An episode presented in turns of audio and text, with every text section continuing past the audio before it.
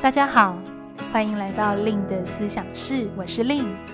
我是一名猎头职涯教练，同时也是思想公司的创办人。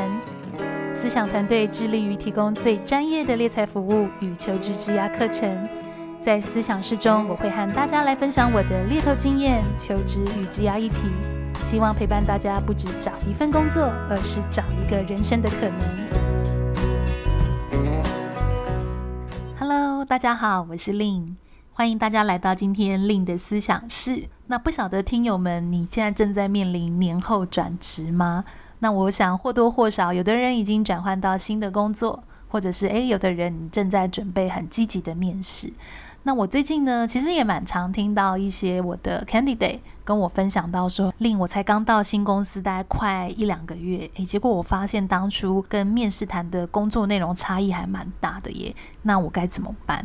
我、哦、最近不知道为什么，我其实很常收到这样的一个问题。那所以我想呢，这也是今天我想要做这期线上的一个主题，来和大家来聊一聊。诶，如果你真的遇到刚入职一间公司，发现与面试所谈不符，那到底这时候你该走还是该留呢？那在我们进入到到底应该该走还是该留前呢？我想其实可以跟大家分享一下。其实通常我们在进入到一个工作的前三个月，我都会俗称它在一个所谓的试用期，英文就是一个 probation period。那这个试用期呢，其实代表的是雇主和职场人的双方评断彼此是否适合的一个好的时间。所以呢，在试用期发现与当初所谈不符的情况，在职涯当中，我认为我们真的一定都会遇到。那往往呢，产生期待跟实际落差的原因，其实会有很多当时在面试时的一些人事时地物的变因。好比说呢，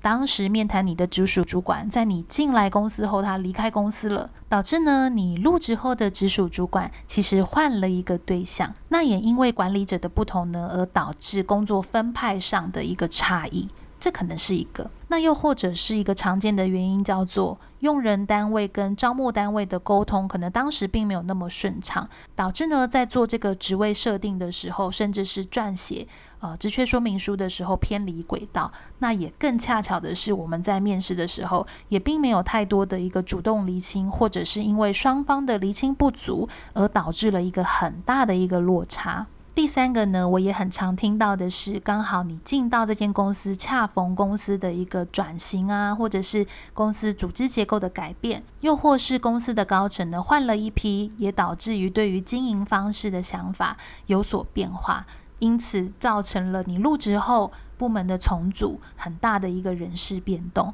这都可能造成刚刚我们提到的，诶，好像跟我在面试时所谈落差很大的一个状况。会想要先跟大家这样子梳理一下可能常见的发生原因，最主要是因为有时候当我们入职进去啊，其实我们在面临这些变化，其实在情绪上面不容易去客观的还原这个落差的原因。但对于我们来讲呢，如果说要用一个比较积极、正面的一个态度去应应或者是突破这样的一个状态，其实这样的一个主动性放在自己的身上还是非常必要的。所以不晓得听友们，诶，你现在有没有处于这样的一个状况，或者是你也曾经深陷这样的一个状况，又或者是你有听说朋友正在跟你倾诉这样的一个烦恼？那无论呢，你现在正在考虑的是你要继续待着，还是直接离开，又或者是你要再次展开求职，那在接下来呢，我想要跟大家来聊一聊三种常常你在这种 probation 遇到与所谈不符的时候，你伴随常常会出现的一些疑问，以及我会分别的分享一些我自己个人的看法跟建议。通常在面对这种与所谈不符、与理想差异很大的一个状况，会有一个常见的一个反应 A，就是说，诶，再观察一下。等我三个月试用期满之后再做决定，所以这个时期啊，常常会有职场人他心里会有个挣扎，比如说那个挣扎是，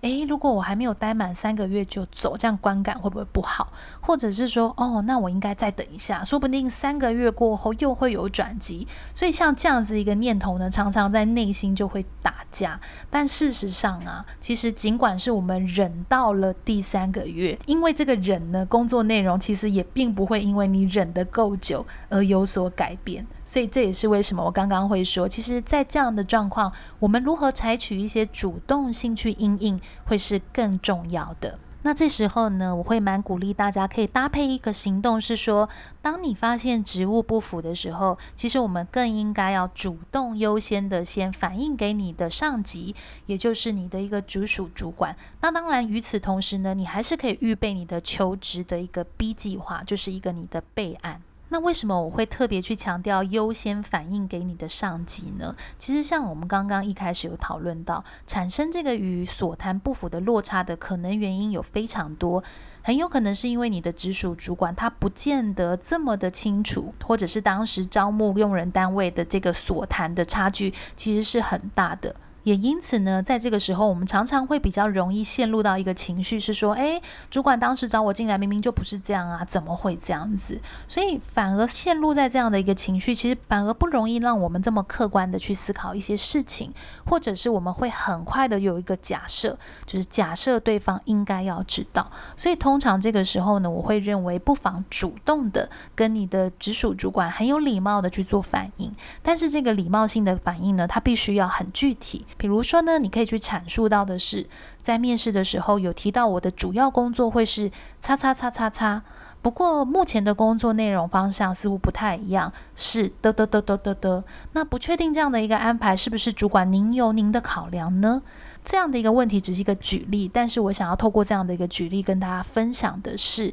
透过第一具体的一个事例，才不会让这个沟通好像是很情绪化的。所以这个事例包含了当时。比如说工作的内容，以及现在你的工作内容，这是第一个。但是刚刚第二个啊，为什么我们是用诶，不确定这样的安排是否有考量呢？因为有没有可能在你入职后，可能叫做公司或团队有一些变化，主管有其他安排的考量，这个是我们不知道的。所以第二个，我觉得这样的一个澄清与核对会是非常重要的。那这个往往就会去奠定这个主动因应，或者是去展开沟通的一个第一步。那我会想要特别强调这件事呢，是因为我常常在听到一些我的 candidate 啊，在跟我分享他的离职原因，或者是他想要异动的原因。假设是真的还处在那种试用期的阶段呢，其实我发现大概有百分之七十到八十的人都没有机会是先跟他的在职主管核对，反而很多的会比较陷入在的是那样子的一个假设，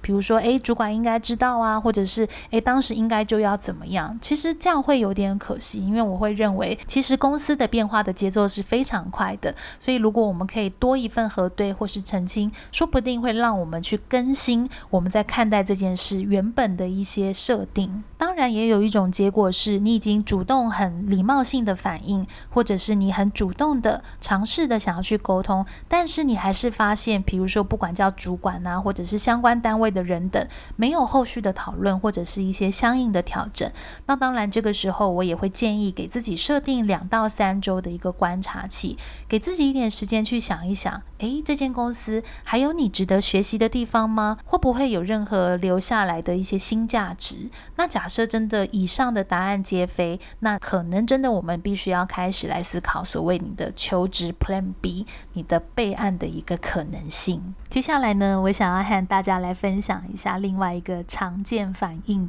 B。常见反应 B 呢，是假设你面临到了，诶。进去工作后与面试所谈不符，你考虑要离职，但是你却担心在职找工作会不会被未来的雇主质疑这样的一个状况，所以这又会陷入到一个矛盾哦，就是说，诶，那个内心矛盾好像是你在思考，嗯，我有工作，但又一边找工作，这样观感会不会不是很好？或者是说，嗯，未来雇主会不会觉得我是一个很有风险或是怪怪的一个求职者呢？所以，当我们陷入在这种虽然你想要考虑转职或离职，但是你又冒出很多这样的一个担心，不知道听友们你们有没有曾经有这样的一个经验？那如果你是陷入在这样的一个状况啊，其实我都会去强调一件事情是，只要你是在职的身份找工作。面试的时候，都一定会引发你的雇主好奇，你为什么要转换？所以倒不见得是因为你在试用期找工作就比较敏感的这件事情。那这时候呢，我一样会建议的一个行动方案就是说，诶，那也许我们可以去客观的去整理一下现况，并且呢，去很有依据的去陈述，来去增加你想要去转换的这个合理性。那这个意思是什么呢？也就是呢，假设你真的是在试用期，你觉得状况不对，你想要去做转职。那假设你现在在求职，面临到面试，当雇主问到你的求职原因，你可以用一个很客观的角度去阐述这整个状况，并且在描述里面去加入你曾经如何试图的尝试解决这件事情。这个都会让这个离职的原因啊，听起来是出于审慎思考过的。所以，譬如说啊，假设叫做带入客观的描述，这个范例。可能叫做我在入职一个月后，随即发现实际工作与当初面试所谈不符，工作内容呢从 A 的的的的变成是 B 的的的的。当时呢，我有尝试与直属主管反映，但因为公司恰逢的的的的的的，仍然有为难之处。那由于我个人其实更期待发挥是在的的的的上，在未能在现职发挥所长的状况下，这是为什么我才决定重新的展开求职。那这个客观陈述呢，像刚刚我空白的的的的的的这个部分，都必须要去包含清楚的实际的一个落差呀，你主动采取的行动，跟你自己想要在指压获得的一个结果。这样的一个好处是呢，会让我们避免流于那种比较情绪化的一个字眼，使得雇主的焦点被我们的情绪去做了一个转移。那针对这个离职原因的准备呢，我想听友们你也可以参考我们上一周的呃上一集，就是我们在讲离职原因到。你该怎么说的啊、呃？这个 podcast 也许可以搭配整理一下你的一个说法。最后啊，我想要和大家来分享一下常见的反应 C。哦、假设在试用期呢，你仍然下定决心要离职，但是呢，你可能会陷入一个挣扎，就是说，诶，到底我要不要把这个经验放在履历上面呢？所以这个大概也是常常我会听到职场人他在这种一两个月过短的经历，诶，许多人他会到底要不要放？哦，那如果放的话，又会有担心，怕雇主会怀疑他；可是不放的话，又会觉得有空窗期。那其实我观察到比较多人的做法是，他会选择没有放在履历上。那我认为呢，不管你有没有放在履历上，同时我们要去思考的是，如果你届时成功的录取新的工作，在入职前呢，其实上一份工作的一个经历都仍然可能会被发现，因为我们必须要去准备一些，比如说劳健保的转出资料啊，或者是透过一些资历查核的一些照会。也就是呢，在这样的一个情况，我通常建议的一个行动方案呢、是在面试的时候都可以主动的、适时的去为自己澄清，跟去做简单的回应。这个是什么意思呢？也就是呢，其实假设在面试里面，假设你的履历是没有放这段工作经验，就是现在的这个试用期的工作经验，那当雇主询问到，比如说，诶，那你这段时间在做什么呢？那这个时候呢，主动去说明你的短经验。都会比被动被发现你的短经验会有非常不一样的一个观感。所以，比如说呢，当你被询问的时候，诶，你发现对方是有想要跟你求证的那样的一个意图，我都会去建议你。那你可能需要简单的去表明说啊，其实当时呢，我曾经短暂的加入过某公司，但是因为呢，当时所谈跟实际工作有落差，我很快就决定离开。像这样子一个很简单的一个描述啊，都会有助于比隐藏可能来得好。因为如果你是在录取之后，诶，可能被雇主发现了，哦，其实你短暂的你有加入过某个公司，这个可能会去造成一种观感上面的一个感受。甚至我也听过曾经因为这样的状况而取消了录用的一个资格。那以我自己做猎头的实际观察是说啊。当职场人在面对这样子被询问你这段时间的一个状况，如果你的态度是显现的落落大方，反而其实不会造成雇主的一个追问或者是担心，甚至是呢，有些职场人呢，我观察到他会很巧妙的把这样的一个话题扣回到潜在的一个他的未来雇主身上，比如说呢，他会去补充到啊，因为这段短短的一个经验，所以我更肯定的是。得得得得得得，就是我工作职涯想做的事是什么，也因此我这次在做转换的时候，我更在乎的是。得得得得得得，通过这样子的一个很肯定的一个描述呢，其实反而不会去造成雇主的那种风险的天线，或者是那样的一个担心。把上一次呢这种诶面试所谈不符，在试用期离开的一个经验，当成是一个对自己的一个呃求职方向的一个设定学习。如果处理得很好，其实我认为是一个非常好的一个做法或者是说法。总结来说呢，出于正当的理由，如果你在试用期内发现不对，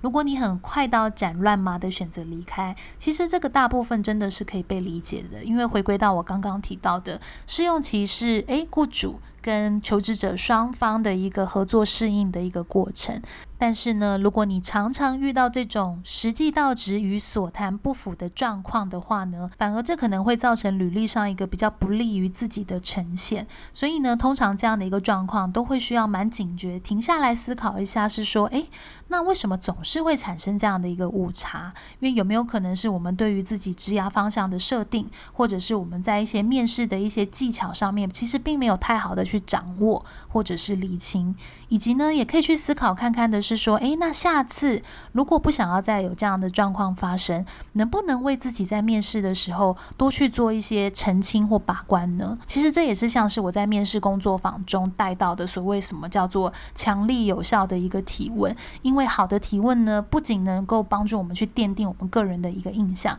其实也能够去为我们自己选择工作去降低一些风险。毕竟啊，即使是叫做当时雇主，他可能也没有太理清他的一个 JD 或他人才的一个。需求，但是关于选择的责任，其实也是我们必须要为自己的选择而负责的。那我最后突然想到的一个小提醒是，如果你是在试用期内转任至竞争公司就业的话，别忘了这时候一定要再次去阅读你当初的 offer，就是你的聘雇合约，去确认一下里面有没有包含一些竞业条款的一个相关的选项，以确保自己的一些权利。我想今天在线上的时间也差不多喽，那也很希望这集的一个内容呢，能够给一些正在陷入在啊试用期，有点发现所谈不符，正陷入这样纠结的听友们，可以带给你一些从容应对的一个做法，继续在自己所想的一个职涯道路中继续前进。那在刚刚呢有提到的一个面试工作坊，也跟大家整理一下我们上半年的一个课程的时间。